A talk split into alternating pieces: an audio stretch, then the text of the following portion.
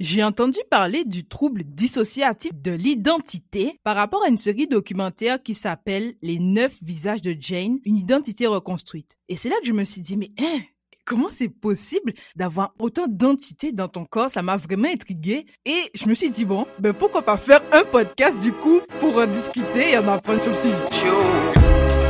Bonjour à tous et bienvenue dans le podcast On parle là où ça fait mal. C'est le podcast qui permet ben, de parler des sujets tabous et peu connus de la société. C'est Myriam et évidemment, je pense que vous vous en doutez que je suis pas atteinte de TDI.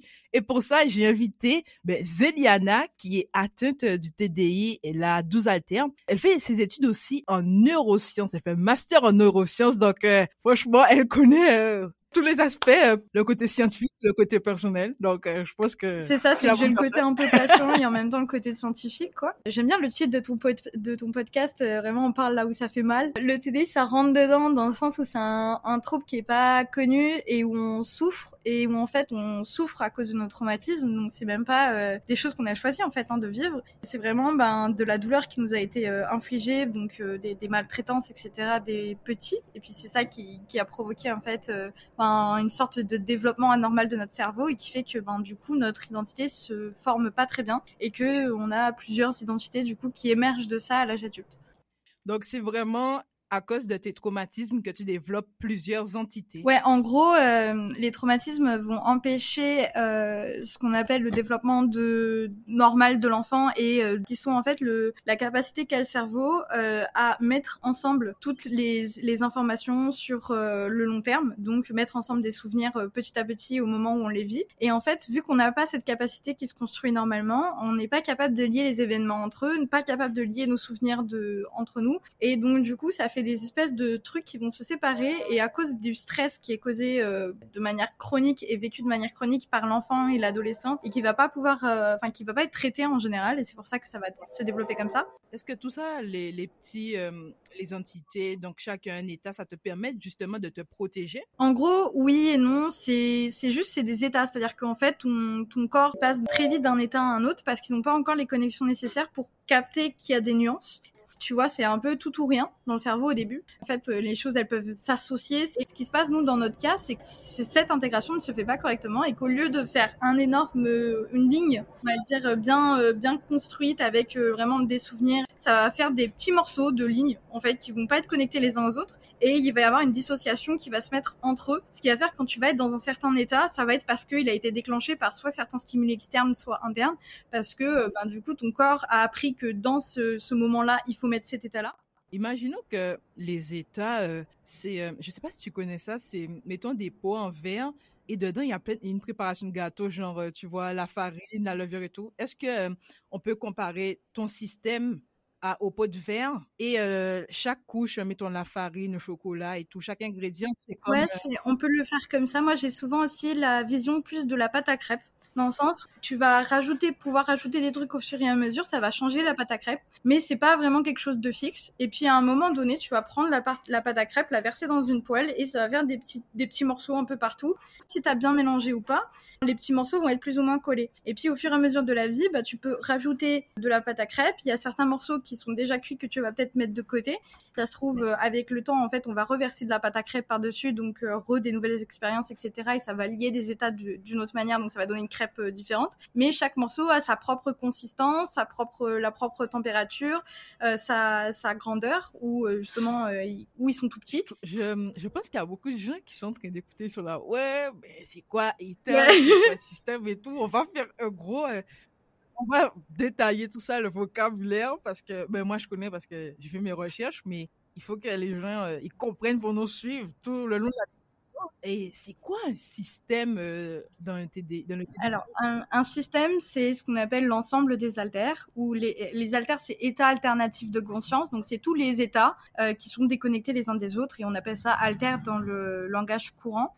Euh, et euh, en fait, l'ensemble d'entre eux, donc tout ce qui forme une personne avec tous les états particuliers déconnectés ou connectés, euh, tous, tous ensemble, ils donnent un peu comme un, un, espèce de gros groupe qui forme une personne dans un corps. Et euh, bah, ça, ça s'appelle le système. Et donc, euh, bah, moi, mon système, on s'appelle Zeliana, c'est-à-dire c'est un prénom euh, comme une équipe de foot, tu vois. On a une, un nom d'équipe de foot. Je veux et dedans, ouais, bah, si les gens, ils comprennent simple, enfin, c'est simple de, de, comprendre comme ça, du genre, bah, Nous, le Paris Saint-Germain, il s'appelle le Paris Saint-Germain, et bah tu vas pas l'appeler Pogba, tu vas l'appeler le Paris Saint-Germain, même si Pogba est dedans. Bah, J'en sais rien de si Pogba est dedans en plus. Donc voilà, je vais passer pour une, une meuf qui est pas du tout foutue. Ouais, non, les autres, on va les gens comprendront.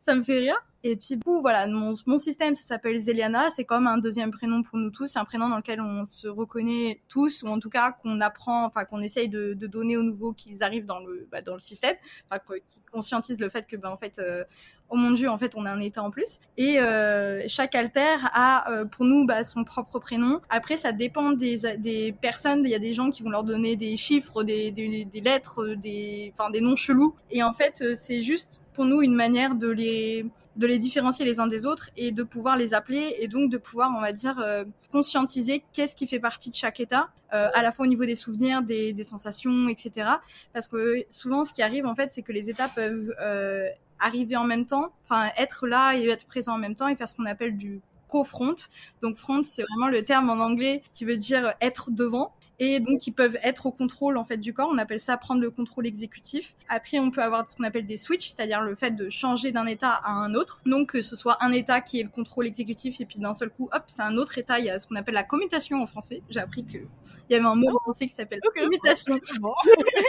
Euh, la, la commutation pour vos, pour les amis québécois, voilà. Mais donc il y a un mot en français pour ça. Et du coup, voilà, il y a, il y a des switches qui peuvent arriver et en fait, on peut être plusieurs euh, états euh, qui peuvent contrôler en même temps. C'est pas parce qu'on contrôle notre corps à deux qu'on peut pour forcer, forcément euh, communiquer entre entre les deux. En fait, euh, c'est un peu bizarre. C'est un peu comme si euh, t'as vécu la moi. Une... En fait, moi j'aime bien l'idée des jeux vidéo pour le représenter. C'est comme si bah, la vie c'était un jeu vidéo et que tu contrôlais ton personnage euh, avec une manette et que bah, toi-même t'étais là devant ton jeu vidéo et t'étais tellement absorbé que tu vis ta vie dans. Enfin, le jeu vidéo c'est ta vie et tu ne vois pas qu'il y a d'autres personnes à côté, d'autres trucs extérieurs. T'es juste en train de jouer au jeu vidéo et c'est comme si d'un seul coup, mais en fait, ta manette, tu perdais la moitié des contrôles de la manette. Genre, il y a la moitié des, des boutons marchent plus. Et en fait, il y avait une deuxième manette à côté de toi où tu, ne le sais pas, hein, ou si ça se trouve, euh, voilà, euh, sur internet, il y a quelqu'un d'autre qui le relaie euh, dans une salle qui n'est pas du tout la tienne et qui du coup a une manette avec bah, les autres boutons que toi tu n'as plus. Et donc du coup, ton corps, tu fais, Hum, c'est bizarre quand même parce qu'il y a des actions que j'ai envie de faire que j'arrive pas à faire. Et en même temps, il y a des inputs de quelqu'un que je ne connais pas. Enfin, il y a de quelque chose qui ne m'appartient pas à moi. Et donc, ça fait des espèces de trucs chelous où parfois on peut bégayer, parfois on peut avoir des, des- dire un truc et puis deux secondes après dire complètement son contraire. Et ce qu'on appelle des intrusions, en fait, c'est-à-dire que ben des, des états vont juste euh, de sortir des trucs qui nous euh, nous conviennent pas à nous, mais qui on sait viennent de quelque chose d'autre à l'intérieur. Et ça peut être extrêmement troublant parce qu'on peut bah, justement ça fait euh, l'impression que bah, déjà on se sent pas nous-mêmes. Donc on est déconnecté de qui on est. Et en plus de ça on a l'impression que bah il y a quelqu'un d'autre qui contrôle notre corps en fait. J'ai beaucoup vu l'hi- l'histoire de euh, perte de mémoire ou euh, que ta perception de la réalité change. Et je me suis dit, mais est-ce que c'est vrai ou... Parce que des fois, il y a des, des trucs sur Internet, euh, c'est des trucs bidons, mais je voulais te demander ça. ouais non c'est vrai après c'est je veux dire, tu peux pas vraiment représenter ça, on va dire, par des images ou des sons ou des choses comme ça, parce que c'est une sensation interne. Et donc, du coup, c'est difficile de le représenter dans les médias, euh, même, enfin, tu vois, dans les, films ou dans les trucs comme ça. Donc, c'est pas forcément bien représenté, mais il y a vraiment cette sensation que tu fermes les yeux, tu les réouvres, et en fait, t'es dans un autre endroit, un autre moment. Et euh, parce que bah, tu ne te souviens pas de ce qui s'est passé, parce qu'un autre État a pris le contrôle, il a fait les choses, en fait, euh, au milieu, où, euh, par- où il y a des moments, par exemple, où tu sens que tu perds totalement le contrôle et tu restes conscient. Et en fait, tu as l'impression que tu es un pantin, que ton corps est un pantin, est un espèce de, de, de robot contrôlé par un autre programme. Et qu'en fait, le, tu vois ton corps faire des choses et que tu es là en mode, mais arrête Mais qui, en fait, tu peux pas t'arrêter. Ça veut dire qu'en en gros, euh, je sais pas, tu vas euh, à l'université, mettons, faire euh, tes recherches, et puis celui de 15 ans, il apparaît. Et il Ouais, il, a dit- pas, il, a- il aura pas forcément non plus les mêmes connaissances. Et donc, si c'est lui qui prend, enfin, si d'un coup il prend conscience pendant un contrôle, ben, il pourra rien écrire de ce que je sais sur le contrôle. Tu vois. Ouais, euh. Où il se dit, bon, ben, go, laisse-moi aller jouer, puis il oublie, enfin, il- Ouais, ouais. Non, mais il y a des trucs comme ça où parfois, ben, du coup, ça, ça m'est arrivé d'être de- en cours. Bon, après, ça va mieux parce que bah, c'est des, les gens savent en général. Donc, moi, je, je m'en fiche aussi d'apparaître trop gamine ou quoi. Mais euh, j'ai une altère de 8 ans qui adore les cours et qui adore euh, encore les cours alors que, bah, tu vois, j'ai Ouais, j'ai 25 Irish. ans, euh, je suis en master euh, et qui se comporte, ouais, Irish. Et Irish, elle se comporte comme une gamine de 8 ans parce que c'est une gamine de 8 ans dans, dans son âge mental, etc. Elle n'a pas du tout évolué du stade où j'avais 8 ans. Elle est restée coincée dans ce stade-là. Et euh, et par ailleurs, elle a conscience et connaissance de plein de trucs que moi j'ai conscience et connaissance sur, sur mes cours. Et euh, du coup, elle est capable de répondre et tout, mais avec la voix d'une gamine de 8 ans et avec euh, bah, du coup de faire des dessins et en même temps de rigoler et tout avec avec tout le monde comme mhm. si elle avait 8 ans et avec des gestes de gamine de 8 ans. Complètement impressionnant, tu vois. Les gens, ils sont là, ils regardent, ils font mais, mais t'es, totalement bizarre. Je fais pas oui, j'y peux rien. Mais ils doivent se dire justement que tu es en train de mentir, enfin, tu inventes euh, ta, Ouais, mais en fait, j'y peux rien si je régresse. C'est, enfin, c'est, c'est pas quelque chose que je contrôle parce que si je le contrôlais, bah, je le ferais pas parce que c'est extrêmement honteux, même dégradant de, se, de sentir que d'un coup tu régresses alors que tu es dans un milieu où tu es entouré d'adultes ou même de personnes qui sont tes collègues, voire même bah, tes professeurs et tout qui sont tes supérieurs hiérarchiques et que tu te comportes comme une gamine de 8 ans alors que tu n'es pas, enfin, ou même beaucoup plus jeune en fait. Et donc c'est des moments où c'est ça peut être extrêmement stressant et, et où euh, et où pour moi j'étais enfin j'avais honte. J'ai honte d'Irish. Il y a, y a des moments où vraiment c'est c'est quand elle prend le contrôle et qu'elle commence à colorier sur mes sur enfin elle prend une feuille elle commence à colorier sur sa feuille ces petits ces petits trucs d'enfant tu vois. Enfin vraiment il y a une espèce mhm. de de truc de oh mon dieu en fait je suis plus capable de performer socialement pour pour être une jeune femme de 25 ans et les gens vont le remarquer et on va me on va me mettre de côté. Parce que c'est ça le problème en fait du TDI c'est que les gens en fait réalisent pas qu'on choisit pas les moments où les parties sortent et on choisit pas quelles parties vont sortir. C'est le cerveau qui fait des automatismes chelous et les automatismes ne sont pas forcément adaptés à la vie euh, externe et à la vie sociale. Et en fait ben le travail thérapeutique ça va être justement ben, d'apprendre à réguler chacune des parties et à les faire communiquer entre elles pour que justement il y ait une cohésion de groupe et une, une volonté de groupe qui émerge pour qu'on puisse fonctionner en tant que groupe Justement, en, parlant de groupe, on n'a toujours pas euh, ben, abordé tes, tes aldères. Tes puisque tu en as 12, comme on disait, ton système c'est Zéliana, mais toi tu es l'autre, donc celle qui est là euh, le plus souvent. Et euh, est-ce que tu peux nous en parler de tes 12 altères ben, du coup, moi, c'est Iséliane. Je suis une partie du, du, système ou un alter. Il y a plein de noms. On peut dire alter, on peut dire partie dissociée. Il y a des gens qui disent headmate en anglais. Donc en fait, il y a plein de noms en fonction. Moi, j'utilise souvent le terme partie dissociée, partie euh, et alter. Et euh, voilà, parce que ce sont des parties de moi en fait, hein, tout simplement, mais ils sont déconnectés les, les, les, unes des autres. Et euh, donc moi, je suis celle qui est présente le plus souvent et qui euh, du coup fait un peu tout dans la vie quotidienne, qui a un peu la charge de bah, d'essayer de faire en sorte de maintenir notre corps en vie et euh, de continuer euh, les projets. Donc il y a plein de parties. Irish, du coup, c'est la, partie qui a 8 ans. Et Anor, c'est une partie qui est très traumatisée, qui, est, qui a à peu près 15 ans et qui en fait euh, déteste les autres. Elle a une peur euh, très très très intense des relations sociales, puisque pour elle, les autres égale danger, puisque ben elle retient beaucoup de, traumatismes, euh, de violences physiques où en fait on m'a attaqué pour rien, on m'a agressé pour rien. Et donc du coup, bah, les autres égale danger parce qu'ils peuvent t'agresser physiquement à n'importe quel moment. Euh, et, euh, et j'ai d'autres parties qui sont des parties peut-être un peu plus protectrices ou un peu plus. Euh, ouais, genre en gros, il y, a, bah, y a Amy qui est une altère qui a 19 ans, qui est une sorte de nonne.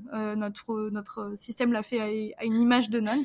Et en fait, bah, c'est une partie qui aide à prendre soin du corps et de l'extérieur quand moi je n'y arrive plus, quand je j'en peux plus et que je suis que je suis en PLS, clairement. Et parfois, elle va prendre le dessus. Et comme elle est complètement déconnectée des traumatismes, elle a beaucoup moins de stress que moi.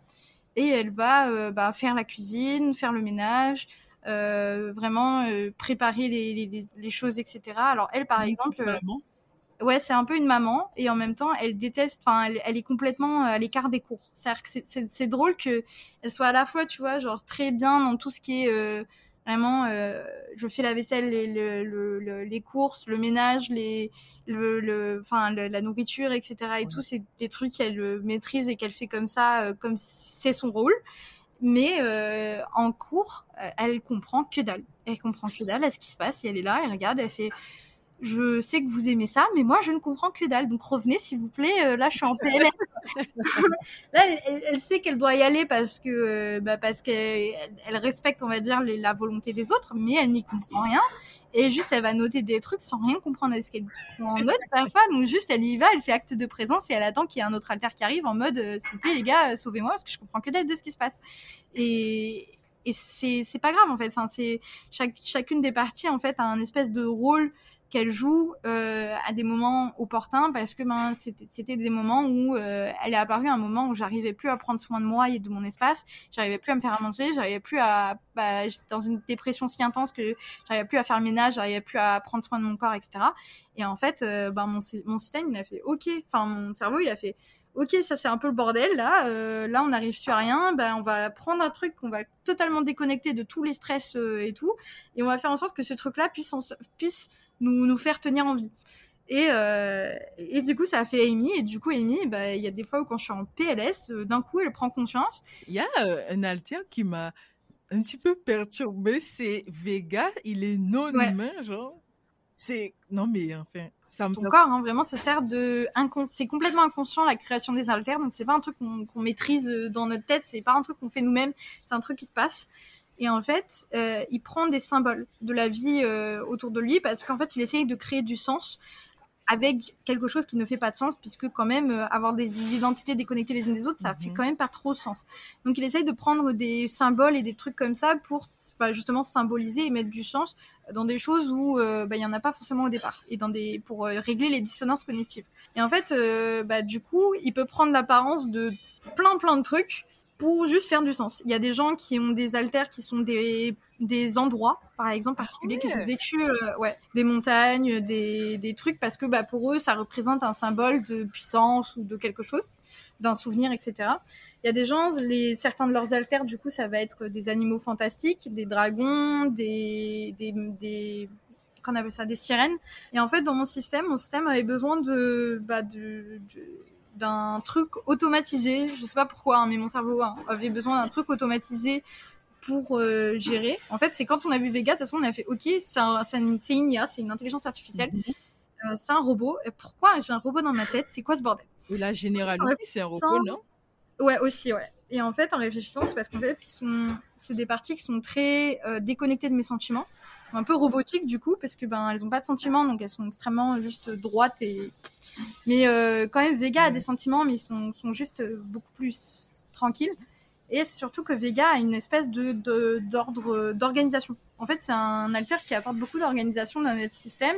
Euh, il, a, il arrive à créer des choses dans notre monde interne, donc c'est un peu comme un monde intérieur, donc un espèce de monde imaginaire que, en fait, à force de s'imaginer, ben, tu vois, le truc qui cristallise et ça reste à peu près le même monde. Et en fait, certains alters ont des pouvoirs sur ce monde que les autres n'ont pas, et Vega a un pouvoir d'organisation et de création sur ce monde que les autres n'ont pas. Et euh, donc du coup, mon cerveau a décidé que bah, pour avoir ce rôle d'organisation même des souvenirs, euh, des parties, etc., que pour organiser les parties et pour régler les choses, il fallait quelque chose qui soit au-dessus des parties et qui soit consciente de toutes les parties. Enfin, qui soit capable d'être consciente de, de, plein, plein de trucs. Et en fait, comme nous, on n'était pas capable d'être conscient, il a fait bon, bah, enfin, mon cerveau a fait, euh, un robot, au final, ça peut emmagasiner énormément de choses. Donc, vas-y, on va faire un robot. Et donc, ouais, j'ai des alters comme ça. J'ai aussi des alters qu'on appelle des factifs, enfin, infactifs. C'est-à-dire un alter qui est tiré de quelqu'un qui existe, de quelque chose d'une perso personne réelle. Ah, c'est ton petit frère? Ouais. Et euh, donc, en gros, euh, bah, j'ai un alter qui est tiré d'une image de mon petit frère qui, euh, quand il était très jeune, a eu une maladie et qui, du coup, était très malade. Et mhm. euh, du coup, bah, ça, ça, il y a une image qui s'est cristallisée en moi et qui a fait un alter. Bah, je ne sais pas pourquoi, du coup, euh, et je ne savais pas que c'était l'image de mon petit frère jusqu'à il y a quelques mois. Euh, enfin, ça fait un an peut-être que je sais, alors que ça fait trois ans qu'il fronte régulièrement. Et voilà. C'est Aiden. Aiden qui est. ah ouais, effectivement. Nolem, c'est bah, un résultat d'une fusion de, de, deux alters qui étaient Nostalgia et Charles. Et en fait, c'est un alter qui est trauma holder et qui est extrêmement dépressif et euh, qui lui va avoir euh, pas mal d'envies suicidaires. Il a vraiment pensé beaucoup et, dans sa tête euh, bah, qui le, tracasse beaucoup, le fait de, vivre avec cette douleur. on essaye vachement de, bah, de l'aider, en fait, tout simplement, à essayer de régler cette douleur et à essayer de respecter ses besoins. Et parfois, ça peut être dur parce que, bah, justement, quand ces parties sont activées et que, il y a ce, ce, gros défait, enfin, ouais, un, déversement d'énormément de mhm. sentiments très, très négatifs d'un seul coup qui, qui t'envahissent et que d'un seul coup, en fait, bah, tu as vraiment envie de mourir, bah, ça peut être très difficile de contrôler ou en tout cas de rationaliser.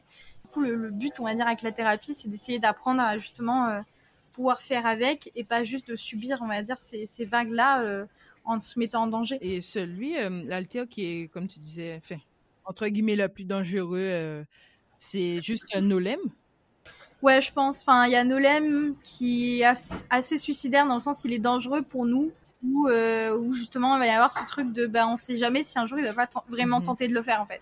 Moi j'ai essayé aussi, tu vois, dans le passé, enfin j'ai eu vraiment des moments extrêmement proches de tentatives de suicide parce que j'ai trop de douleur en fait. C'est trop en fait à vivre. Le, le, le TDI, en fait, 75% des personnes avec un TDI essayent de tenter de mettre fin à leur jour au moins une fois dans leur vie. Et le, le le taux de, mortalité est quand même assez haut dans les maladies mentales euh, bah, liées au traumatisme et particulièrement la nôtre parce que bah, justement ça vient de traumatismes répétés et qui sont ancrés de manière très chronique depuis la plus tendre enfance. En général, sont assez extrêmes. Les personnes qui développent un TDI sont euh, des personnes qui vivent euh, bah, beaucoup de maltraitance dans leur famille. Donc, ça veut dire euh, des personnes qui ont vécu ben, des grosses violences physiques en général de leurs parents ou des personnes qui ont été abusées sexuellement dans l'enfance, donc par des proches. ça aussi il y en a énormément de personnes bah, qui du coup développent un TDI et ou des personnes qui ont vécu voilà des, des, choses assez extrêmes, euh, des maladies euh, très très longues et extrêmes. Les facteurs de risque du TDI, il y en a un peu trois. Il y a déjà la, la, la longueur des traumatismes, leur répétition et leur, euh, leur gravité. Plus c'est grave, plus c'est répété, plus c'est long, plus tu as un risque de développer un TDI. Mais il y a aussi en fait un lien qu'on a. Il y a aussi un facteur de risque qui est le lien aux parents en fait, le fait que si tes parents euh, n'ont pas un attachement, ce qu'on appelle sécure, en fait, ça va stresser l'enfant. En gros, la théorie de l'attachement, c'est la manière dont, tu, dont on va avoir un rapport enfant et parent où en fait il y a des enfants comme moi où euh, j'ai eu un attachement qu'on appelle désorganisé par rapport à mes parents. C'était que à la fois j'avais peur quand ils partaient et à la fois j'avais peur quand ils étaient là. Et donc en fait euh, il y a euh, ce truc de bah, en même temps j'ai besoin d'eux parce que sans eux j'ai pas de nourriture, j'ai pas de foyer, etc. Et en même temps c'est eux qui me mettent en insécurité. Bah, l'enfant ne sait pas gérer, hein, il n'a pas les capacités émotionnelles, donc c'est pour ça que ça, crée énormément de, dysrégulation, parce que euh, bah, l'enfant doit à la fois faire comme s'il aimait son parent et en même temps se rapprocher de lui, ça veut dire potentiellement se faire frapper parce que le, parent à un moment euh, what the fuck va se mettre à frapper l'enfant. Tu parles euh, que tes parents ont, contribué à ton traumatisme, mais quels sont tes autres tes, tes autres traumatismes? Moi, j'ai été ben, du coup énormément maltraitée euh, physiquement euh, avec mes parents. C'est vrai qu'il y a trois événements majeurs dans ma petite enfance qui ont contribué à ça. Une tentative de suicide de mon père que j'ai dû arrêter. Euh, une fois où mon père a failli me noyer. Et une fois où mon père a failli tuer ma mère devant moi. Et que c'est moi qui ai dû gérer la situation. Et tous ces, ces trois actes-là, ça, ça correspond à un des alters ou ça a été un petit peu divisé entre les deux on ai aucune idée. Je sais que c'est arrivé. Je ne sais pas qui retient les informations, etc. Parce que y a, je pense qu'il y a plusieurs parties. Enfin, c'est flou, tu vois. Et c'est des choses qui sont arrivées avant mes 7 ans. Mhm. Donc, il faut savoir que vraiment, j'étais très très jeune quand j'ai vécu ces choses-là. Et après, j'ai vécu un déménagement à 7 ans et demi où après, ben, mes parents sont séparés et j'ai déménagé en France métropolitaine parce que j'étais à Tahiti. Donc, euh, toute nouvelle vie parce que bah, je venais des îles, etc. et tout. Et puis d'un coup, on a, je viens du Pacifique et d'un coup, je venais, euh, j'arrive euh, en métropole. Et euh, donc euh, d'un seul coup, mon système du coup, enfin à l'époque moi j'ai changé d'hôte, en fait, parce que je pense que l'hôte qui était là jusqu'ici a géré la vie euh, des îles, etc. Et qu'en fait il y a eu un changement tellement énorme avec ce déménagement-là que plus trop capable de supporter. Et à ce moment-là, hop, il y a un nouvel alter qui s'est créé en mode bon bah moi je vais essayer de vivre la, vie, les nouvelles compétences, etc. qu'il faut avoir.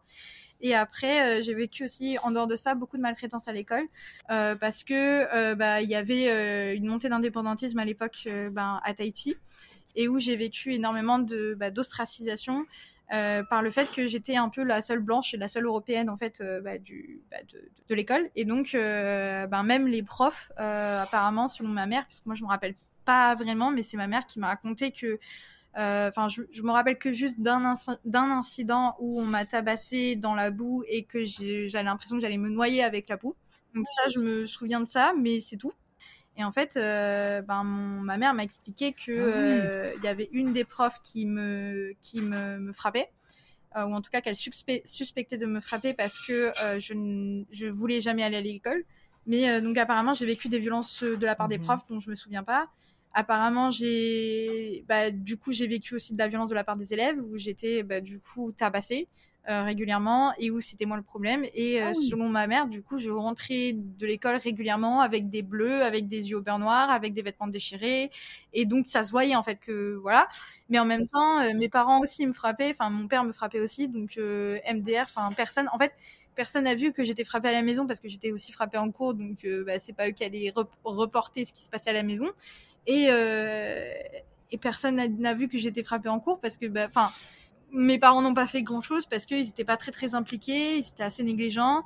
J'étais une enfant extrêmement euh, timide, extrêmement réservée parce que bah, je parlais à personne, parce que j'avais confiance en personne. Et euh, il a fallu du temps. Et après, ben, quand je suis arrivée en France, j'ai bien vécu ma. J'ai bien vécu mon primaire, puis après bah, j'ai vécu collège et lycée où ça a été une catastrophe parce qu'il y avait euh, pas mal de harcèlement scolaire et en plus de ça les profs qui ne faisaient rien, voire qui euh, augmentaient le harcèlement scolaire en, en le justifiant par le fait que oui, euh, oui, je suis bizarre et que donc du coup, oui, il faut m'ostraciser que, et que c'est mon problème d'être traumatisée, c'est mon problème de, de pleurer, c'est moi la pleureuse, c'est moi qui ai un souci, c'est pas eux quoi. Donc en gros, il y avait un, énorme déni de, bah, de, de toutes ces violences pendant des années. Euh, ça a pris vraiment beaucoup de temps avant bah, que qu'on qu'on- ouais avant qu'on prenne en charge et puis après bah, en même temps comme euh, personne ne me prenait en charge du coup je suis tombée dans des travers je suis tombée dans les trucs faciles où en fait euh, j'ai fini par euh, bah, du coup avoir des, des petits amis violents aussi. Et je pensais que c'était normal parce que bah, j'avais été frappée par mon père et mon père frappait ma mère. Donc MDR c'était le seul modèle que je connaissais. Donc pour moi c'était normal et c'était ma faute. Et après ben je restais avec eux. Sauf que bah, du coup la violence augmentait et puis ça devenait de plus en plus un problème. Et après euh, ben il y a eu la violence sexuelle aussi. Parce que ben à 13 ans je suis tombée sur quelqu'un sur internet qui avait 40 ans de plus que moi et je suis tombée amoureuse entre guillemets de lui. Et euh, pendant toute cette relation j'ai eu bah, du coup des abus sexuels à 16 ans et après de viols à 19 ans qui ont fini par euh, du euh, finir la relation. Du coup une fois que j'avais vécu ça bah après ça s'est pas arrêté quoi. C'est un peu une fois que tu vis de toute façon ces genres de choses là tu sais pas trop. Pour toi c'est normal donc tu vois pas trop la limite des choses donc tu te sors pas assez vite des situations de danger. Et jusqu'à ce que bah du coup j'ai 19 ans 20 ans que du coup je commence à comprendre que j'ai un trouble du stress post-traumatique, que j'aille voir mon premier psychiatre, enfin ma première psychiatre après euh, bah, des, ten- des tentatives de suicide. Et que là où vraiment j'ai eu un espèce de déclic de là il faut vraiment que je fasse quelque chose parce que je, je, fonctionne plus du tout, j'ai envie de mourir, etc. Ça a pris, on va dire, euh, bah, beaucoup de temps, à peu près 5 ans, enfin, ouais, 2019 à mes 21 ans, 22, pour que vraiment euh, je me fasse diag du TDI, que je comprenne que ce soit un TDI. Ok, donc vraiment, ton premier euh, alter est apparu quand tu avais environ, euh, fait quand tu as déménagé et tout, et après, Ah ben, euh, ouais. En vrai, euh, je veux dire, euh, le premier alter qui s'est séparé de moi, techniquement, bah, je pense que j'avais deux- entre 2 et 3 ans. C'était bah, du coup l'alter qui est factif de mon frère. Et il avait, mon frère n'avait même pas 2 ans, donc ouais, je devais même Ouais. pas avoir 2-3 ans. Et donc, c'est déjà à cette enfin, à ce, ce- ce stade-là, en fait, il y avait déjà tellement de problèmes dans ma famille. Euh, bah, en fait, dès que j'étais toute petite, j'ai été séparée pendant six mois de ma mère quand mon frère a été très malade. Et euh, en fait, déjà, ça, ça a installé une, une désorganisation chez moi bah, de l'attachement Mhm. qui a euh, fait que j'étais plus attachée à mes parents de manière normale. Donc, euh, à partir de ce moment-là, j'avais déjà, on va dire, les facteurs de risque complets pour que au moindre traumatisme et à la moindre répétition des traumatismes, ça puisse péter. Et euh, bon, bah, apparemment, j'étais une enfant certainement qui avait un, un potentiel euh, bah, de dissociation assez fort, mais ça, c'est. On sait pas, on pense qu'il y a des gens qui sont capables de dissocier traumatiquement plus facilement que d'autres. Et que bah, peut-être que je, faisais partie de ça, c'était un facteur de risque bah, juste qui est inné. Justement, à quel moment tu as pris conscience vraiment que tu n'étais pas seule euh, dans ton système? En vrai, j'ai la première fois vraiment, je devais avoir 12-13 ans, où vraiment, euh, ben, je pensais que j'étais possédée en fait à l'époque, parce que euh, j'avais vraiment l'impression qu'il y avait quelqu'un d'autre dans mon corps et qui qui prenait le contrôle de moi. Et euh, et en fait, bah, j'ai pris conscience du TDI juste, bah, longtemps après, 10 ans après en fait au final. Mais j'ai retrouvé des des messages, des traces de mes conversations, etc où en fait, bah, déjà dès mes 19 ans, je me, apparemment, je me suis posé la question, je m'en souviens absolument pas, mmh euh, par rapport au fait de, bah, d'avoir un TDI. Mais à l'époque, il y avait tellement pas de, enfin, il y a 7 ans, 7-8 ans, il y avait tellement pas de, bah, de, ressources dessus que, euh, bah, c'était pas, enfin, pour moi, c'était pas trop envisageable, ou en tout cas, j'avais un peu cette idée que qui n'était pas vrai chez moi en fait. Et il y avait aussi ce truc où mes parents m'ont tellement persuadé que c'était moi le problème et que, euh, enfin, entre guillemets que tout était dans ma tête, donc que ce n'était pas vrai. Donc euh, ce que j'avais n'était pas vrai, enfin c'était j'étais totalement normale, que je me suis persuadée aussi que bon en fait si ça se trouve je suis totalement normale et en fait je m'invente tout. Et tu t'inventes des trucs parce que ma mère elle me disait souvent ouais euh, t'essayes juste de t'inventer des trucs pour avoir de l'attention des gens parce que t'es en train de faire une crise d'adolescence. Du coup j'ai pensé ça pendant longtemps jusqu'à mes 21 ans où je me suis dit bah là j'ai 21 ans je suis plus censée être ado et euh, j'ai toujours des symptômes chelous. Et j'ai toujours des trucs qui me font peur. Et c'est à ce moment-là où je me suis dit non mais en fait enfin si c'était une crise d'adolescence ce serait passé. Mais c'est pas une crise d'adolescence. C'est normal d'avoir des crises identitaires dans l'adolescence mhm. mais en fait si ça perturbe et que ça ça, ça persiste autant c'est qu'il y a un gros problème on va dire. c'est ça qui t'a donné envie de justement aller consulter euh, une, psychiatre? C'est ça qui m'a donné envie qui m'a qui m'a fait comprendre que vraiment là il y avait vraiment un souci. Donc c'est vraiment beaucoup de choses qui font que le TDI, euh, il, il apparaît, il se ouais, un et puis ça a un impact qui est bien plus grand que juste d'avoir plusieurs identités. Je veux dire, j'ai des phobies cheloues, j'ai euh, des, des, problèmes euh, de communication parce que bah, du coup, j'ai pas appris à communiquer avec les autres correctement parce que moi, tout ce qu'on m'a appris, c'est si tu communiques, je vais te frapper, donc ne dis rien. Donc forcément, je sais pas communiquer qui je suis correctement. Euh, certains alters ont des phobies bizarres, certains alters ont des, des comportements euh, bah, qui sont pas adaptés en fait à une, une mhm. adulte. Et euh, du coup, c'est essayer d'apprendre à prendre tout ça en, en, même temps et de tout rassembler et tout, de faire en sorte de, de pouvoir vivre avec. Mais ouais, du coup, ça, bah, forcément, ça donne des, des, des, visions très biaisées de la vie, beaucoup d'anxiété, parce qu'on vit avec un stress chronique. Pendant tu parles de stress chronique et tout, comment concrètement on, on dit, on, oh là là, on met, euh, on évalue que tu as un TDI en gros En gros, tu as des. Alors, en fait, tu as à la fois des examens euh, cliniques dans le sens. Enfin, tu as des, des, des, tests qui peuvent orienter le diagnostic, des tests d'orientation. Donc, dedans, par exemple, tu as la Dissociation Experience Scale, donc en français, l'échelle de, euh, de, ouais, de dissociation, en fait. Et euh, tu as aussi la, DI, la DDIS ou les trucs comme ça. Donc, c'est des échelles où en fait, on va te poser des questionnaires et on va voir si tu as une tendance à dissocier ou pas dessus. Et ça permet de euh, voir si bah, potentiellement tu as un trouble de as un trouble d'origine euh, traumatique et donc dissociative ou si c'est plus quelque chose d'autre, genre un TOC, etc. Et que du coup, c'est pas du tout lié à, quoi, les, des choses comme ça.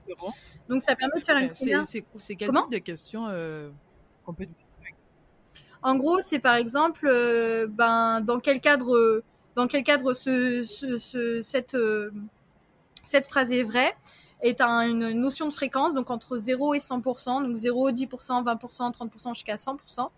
Et en gros, ça va être du genre, euh, il y en a, ça va être du genre, par, dans, quel, dans quel sens, par exemple, avez-vous déjà retrouvé des objets que vous ne vous souvenez pas mmh, d'avoir chez vous?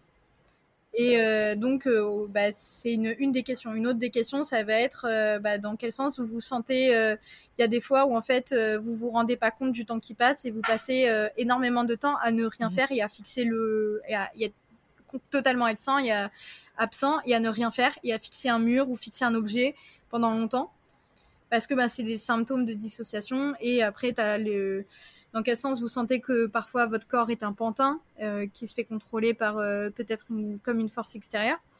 Euh, donc voilà, ça a des questions comme ça qui vont être plutôt du, genre traumatique. Puis après, tu as des questions qui sont non traumatiques. Et bah, certaines questions vont donner ça. Et après, une fois que tu as les questionnaires, on va vraiment poser vraiment un, un on va dire le normalement, on va te poser des questions très approfondies, on va voir ton histoire de vie, donc on va faire ce qu'on appelle une anamnèse, où en fait on va te demander de raconter ta vie, te demander de voir si certains symptômes ou pas, etc., etc. Et en fait ça va se faire au fur et à mesure. Et euh, donc il y a beaucoup de discussions avec le patient. La thérapie, donc avec vraiment la discussion avec le thérapeute, qu'il va y avoir ça qui va se mettre en place. Comment ça prend beaucoup de temps pour être traité, enfin pour le diagnostic, vu comment est-ce que tu expliques ça? Alors en général, en général, entre 5 euh, et 10 ans. Eh ouais, parce qu'en En général, donc c'est dans la majorité des cas. on est mis diag, donc c'est-à-dire qu'on est, on est diag de faux diag, de, de diag qui sont pas présents, et en fait il faut défaire les diags pour se rendre compte du, du, vrai diag. Et donc ça arrive souvent qu'on soit diag schizophrène, parce que les gens, Ouais, ouais, parce que bah, les gens ils pensent pendant 10 ans qu'on est schizophrène, du coup ils, ils remettent pas les, les, médecins en question, enfin les médecins qui arrivent après remettent pas leurs leurs collègues en question, donc pour eux on est schizophrène. Sauf qu'il y a des gens qui se traînent pendant 10 ans le diagnostic de schizophrénie pour au final se rendre compte que bah, ils sont pas du tout schizophrènes. Et comment on s'en rend compte? Déjà d'un, euh, c'est des schizophrénies qui sont extrêmement résistantes aux médicaments. Bah, c'est normal, en fait c'est pas de la schizophrénie donc ça reste, ça part pas avec les médicaments. Et en fait, euh, bah, en fait si on va fouiller, on voit que tu as des traumatismes dans l'enfance on voit que tu as des blackouts, on voit que, enfin, des symptômes qui s'expliquent pas par la schizophrénie. Et en même temps. La euh, schizophrénie, il n'y a pas de, de, traumatisme de l'enfance du tout? Alors, si, souvent il y en a, c'est pas le problème. C'est euh, qu'en fait, en fait, faut, défaire l'idée que, entre guillemets, entendre des voix ou euh, voir des choses, c'est complètement juste être schizophrène parce que techniquement, quand tu as des flashbacks de troubles du stress post-traumatique, ça peut apparaître de manière visuelle, de manière auditive, de manière sensorielle. Et donc, techniquement, ce sont des hallucinations, puisque ce sont des choses qui ne sont pas en train d'arriver, que tu es en train d'halluciner, qu'elles sont en train d'arriver. Mais c'est des choses qui, sont, qui appartiennent à ton passé. Les schizophrènes, il n'y a pas forcément en fait de lien entre les traumatismes qu'ils ont potentiellement vécu, parce qu'il y a, en fait, la schizophrénie, c'est à la fois un trouble d'origine, euh, enfin, parce que c'est pas encore super sûr, mais que c'est à la fois un trouble d'origine euh, euh, génétique, où il y a une, certains gènes, etc., qui donnent une, un, un, facteur de risque, mais il y a aussi l'environnement qui va jouer un énorme, euh, déclencheur. Et en général, ça se déclenche entre 15 et 25 ans. Et en général, le TDI, ça se déclenche du coup bah, dès l'enfance. Et donc, du coup, on va entendre des voix beaucoup plus jeunes. Euh, et, euh, et après, ça va nous impacter de manière totalement différente parce que les symptômes sont différents. Et en fait, bah, il y a beaucoup de gens qui ne, bah, ne comprennent pas que bah, justement les voix dissociatives sont des voix différentes que des voix psychotiques les voix psychotiques, elles n'ont pas les mêmes caractéristiques. C'est des voix qui vont, les voix psychotiques vont répondre aux médicaments, pas les voix dissociatives. Les voix psychotiques vont avoir plutôt des tendances à euh, avoir des discussions extrêmement brèves et extrêmement répétées, alors que les voix dissociatives vont parfois être élaborées, être plus élaborées. Que parfois, pareil, les, voix dissociatives vont avoir plus facilement euh, un âge, un genre particulier, etc. Ou dans la, où euh, les voix psychotiques vont être beaucoup plus indifférenciées, indifférenciables. Euh, on ne sait pas si c'est un homme, une femme, de quel âge, etc., etc. Donc c'est des trucs comme ça où on va dire on peut tenter de faire des, différences, mais la grosse différence qu'on voit, on va dire euh, techniquement en clinique, qui, qui, qui, fait la différence, c'est que bah, si tu réponds pas aux médicaments, c'est peut-être que c'est pas le bon c'est peut-être que les médicaments en fait c'est pas le problème. Enfin que le problème il n'est pas de la schizophrénie quoi. Justement comment on traite ça euh, le TDI puisque le, le tu parlais un peu de, de ton mm. ton psychologue? Le parcours de ton psychiatre? Alors bah du coup j'ai un psychiatre et deux psychologues. Euh, le choix de deux oh. psychologues parce qu'en fait c'est deux qui sont spécialisés dans des trucs différents. euh, il y en a une qui connaît très bien les troubles dissociatifs et qui a l'habitude de les gérer, et l'autre qui n'a pas l'habitude de les gérer, mais qui est spé en victimologie et traumatologie. Donc, elle a l'habitude de suivre des victimes de violence. Et donc, du coup, on travaille, on va dire, deux aspects un peu différents des traumatismes avec les deux. Et les deux ont des approches euh, bah, euh, cognitivo-comportementales, majoritairement, parce que je suis quelqu'un qui répond beaucoup mieux bah, aux approches très scientifiques, très neurologiques, etc. Bah, ils vont t'amener faire des exercices un peu comme les gens qui ont l'anxiété. Ouais, des exercices euh, de enfin, ouais, on va faire des exercices de visualisation, on va faire des exercices de, de répétition de certaines choses, des exercices de mhm. vie quotidienne où on va me demander d'écrire ou de faire des choses, etc. sur certains trucs, euh, de faire du monitoring de ma vie, donc de faire des, des trucs assez concrets, on va dire. Et euh, après, avec mon psychiatre, c'est on va faire, on va dire, la régulation des médicaments. donc, je suis sous antidépresseur. Euh, j'ai de temps en temps, quand j'ai besoin, je suis sous anxiolytique aussi. Donc euh, à la fois parfois pour euh, réussir à m'endormir parce que j'ai des périodes où j'arrive pas à m'endormir. Réguler les symptômes, c'est pas pour les, c'est pas un travail de fond. En fait, ce qui va travailler le fond, c'est le travail des traumatismes. C'est ben quand une fois que le psychologue puis le psychiatre, les psychologues dans ton cas puis le psychiatre. Ouais. Euh, avant, c'était le psychiatre qui le faisait, mais euh, vu que j'ai déménagé, que donc du coup, je suis plus, enfin, je suis en distanciel avec mon psychiatre et plus en présentiel. Euh, bah, du coup, il fallait que, enfin, pour moi, il me fallait un truc en présentiel, ça marche mieux avec moi. Ça dépend des gens, mais ça marche un peu mieux avec moi.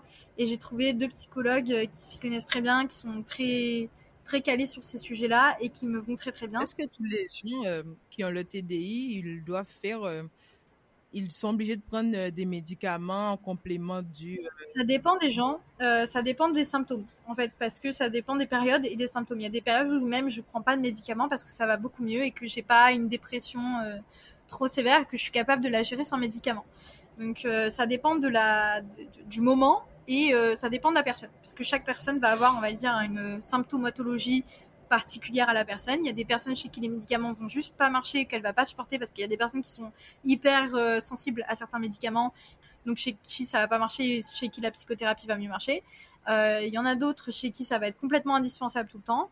Et il y en a d'autres chez qui, comme moi, ça va être bah, des périodes où il va y en avoir beaucoup, des périodes où il va y en avoir moins. Et euh, on va du coup faire évoluer les médicaments en fonction de comment je me sens et en fonction de ce qui, se passe dans ma vie. Avec tes amis, et euh, ta famille, quand tu as vraiment été diagnostiquée, comment ça s'est passé? J'ai un peu perdu du monde. enfin, de toute façon, ma famille, elle a jamais vraiment compris. Et puis, c'est ma famille qui est à l'origine de ça. Donc, euh, ils vont pas accepter qu'ils soient à l'origine de ça, tu vois. Donc, il y a eu un espèce de ouais, euh, de toute façon, je comprends rien. Et ils comprennent rien. Donc, pour eux, c'est la même chose que la schizophrénie. Ils voient pas trop la différence. Mais ils sont au courant. ils sont au courant que j'en parle, etc. Parce que bah, pour moi, c'était quand même important de les mettre au courant que bah, voilà, il y a ça. Et en fait, ça explique beaucoup de choses. Et euh, bah, par rapport à mes amis, en fait, j'ai pas eu vraiment d'amis hein, parce que comme j'arrêtais pas de déménager, de changer de trucs et tout, et donc j'arrivais pas à me faire des amis sur le long terme. Et c'est aussi un gros problème à des gens qui ont un TDI, hein, de pas réussir à, à, faire des relations sur le long terme parce que euh, c'est difficile. Genre vraiment, enfin pour nous, euh, des personnes qui ont été traumatisées par des par énormément de gens. Et euh, du coup, bah, j'ai des personnes, enfin, j'ai une ou deux personnes et, certaines autres personnes qui me connaissent depuis beaucoup plus longtemps et qui m'ont revu sur les réseaux sociaux, qui sont revenus vers moi en mode, et euh, te rappelles pas, enfin, je te connais depuis tel jour et tout machin, et qui m'ont dit, bah, en fait, je comprends mieux. En fait, enfin, je comprends mieux que. Il y a eu beaucoup de je comprends mieux euh, pourquoi tu étais si chelou? Euh, il y a des gens que je ne connaissais pas qui sont revenus vers moi. Moi, je vais terminer le podcast en te demandant comment est-ce que tu te sens maintenant en, sachant que tu es atteint du TDI, que tu es en train d'être soigné. Ben, comment est-ce que tu te sens? Il y a à la fois une, grosse euh, flemme de vivre tout ça, en mode euh, putain, j'ai rien demandé, je dois vivre avec ça et je dois, et je dois être traité, etc. et tout, et j'ai pas envie, enfin, j'ai pas envie de vivre une année, de, enfin, une année, deux années, dix ans, de 15 ans, 30 ans de, de thérapie pour pouvoir m'en remettre et, et machin, parce que c'est violent et puis c'est trop dur et j'en ai marre. Et il y a une autre partie de moi qui est en mode, enfin, forcément, hein, j'ai des envies de tout lâcher parfois. Et euh, ce qui me tient, c'est le, fait de me dire, bah, les moments où j'ai envie d'avancer, les moments où j'ai envie de faire des trucs, les moments où je me sens entourée, parce que j'ai réussi à m'entourer, il y a quand même beaucoup de, ces choses-là qui sont très, fortes et qui me tiennent au quotidien. Et, euh, et j'essaye en fait d'avancer au jour le jour et de me dire, ben, si j'ai réussi à vivre euh, déjà, enfin, il y a survivre à tout ça. Euh, ce serait bête de gâcher tout ça en fait. Ce serait bête de gâcher ma vie. Enfin, ce serait bête de mhm. terminer ma vie et de jamais en faire quelque chose de, de bien que je, enfin, quelque chose dont je voudrais faire. Et donc du coup, ben, je me suis dit bon, je me lance dans mes plans à 500% et je fais les choses. Et puis euh, je me plante, c'est pas grave. Il y a un peu un espèce de bon, ben, c'est une grosse preuve de résilience que d'essayer de, de, se, de s'en remettre. Et euh, bah, j'essaye de faire preuve d'un maximum de résilience. Et des fois, j'y arrive pas. Euh, il y a des fois, c'est trop difficile. Et euh, c'est pas grave de tomber. Et si je m'en relèverais pas un jour, je m'en voudrais même pas. Je pense pas. parce que bah, c'est tellement de douleur que ben, c'est normal bah, pour moi de pas m'en vouloir si un jour je si un jour je me suicide c'est pas grave au moins j'aurais essayé pendant tout le temps où j'étais vivante de, m'en sortir un maximum et c'est pour ça que ben, maintenant je suis sur les réseaux sociaux que euh, j'ai fait mon master, etc. J'ai une grosse envie de prendre le dessus et d'essayer en tout cas un maximum de, sensibiliser le maximum de personnes à déjà moi ce que j'ai vécu et à ce que c'est et euh, au final de, dédiaboliser tout ça et euh, simplement juste de, faire comprendre aux gens que bah, je ne serai jamais normale, je suis handicapée, j'ai le droit à des, accommodations, etc., etc. Euh, je, je les prends, j'essaye de faire avec. Et puis, bah, si ça prend plus de temps que les gens normaux, c'est pas grave. Un gros, tu vois, une gros, grosse acceptation de tous les problèmes. Et euh, bon, bah, on va faire avec. Et puis, mhm. je vais essayer de me servir de mes forces et de mon envie d'avancer pour avancer. Et, euh, et mes alters m'aident aussi pas mal à certains moments. Et, et on s'entraîne en fait les uns les autres. Et, euh, et on va dire, notre, notre, but à nous, c'est d'essayer de, bah, de, de fusionner tous ensemble et de vivre tous ensemble une grosse harmonie qu'on veut vivre entre nous. Parce que, c'est, parce que pour nous, c'est, beau que d'essayer de se remettre, euh, d'essayer de, de nous-mêmes prendre le dessus et de. En gros, c'est, de faire en sorte de dire que c'est pas les traumatismes qui nous rendent plus forts, c'est euh, le, le, Comment vous les, vous les combattez un peu? Ouais, c'est ça. C'est en fait, c'est notre combat et notre. Euh, notre volonté d'aller mieux qui a fait en sorte que qui a fait en sorte qu'on en sorte plus fort. C'est pas euh, c'est pas les événements qui ont fait ça, c'est nos actes et c'est nos efforts qui ont qui ont changé les choses. Moi, si je dois retenir un mot de de ce podcast, de ton combat, euh, parce que pour moi, c'est vraiment un combat que tu mènes. Mais mm. ben, au quotidien, c'est pas. Euh, moi, je m'imagine pas avoir 12 altères en moi. Moi, je pense que moi, j'aurais déjà pris congé jusqu'à. Mais ça fait peur. Hein. En plus, à chaque fois que j'en découvre un, je... ah, de nouveau, j'ai trop peur et je suis en mode, oh non, non, non, non, non, non, non, non. Donc, à chaque fois, il y en a un, je suis en mode, oh non, mon dieu, je suis retombe dans le, ah non, s'il vous plaît, s'il vous plaît. Et ça prend un moment. de... C'est ça, tu vois. C'est normal. Mais vraiment. Ça, ça fait peur. clairement, mais je trouve que tu te bats bien, tu as vraiment, comme tu dis, le mot que je retiens, c'est résilience et ben, je t'encourage toujours à, à, pousser, euh, comme tu dis, ben, tu fais ton, ton master, tu, ouais, tu reprends le contrôle de ta vie euh, alors que tu as mmh. vécu beaucoup de traumatismes, tu as des altères et c'est pas tout le monde qui est capable mmh. ben, de, de, de, vivre avec ça tous les jours parce que tous les jours pour toi c'est un combat quotidien quand on est en train de se plaindre.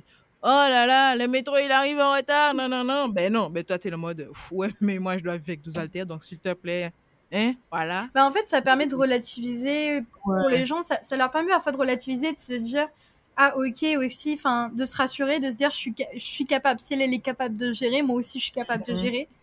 Et ça ça ça aide.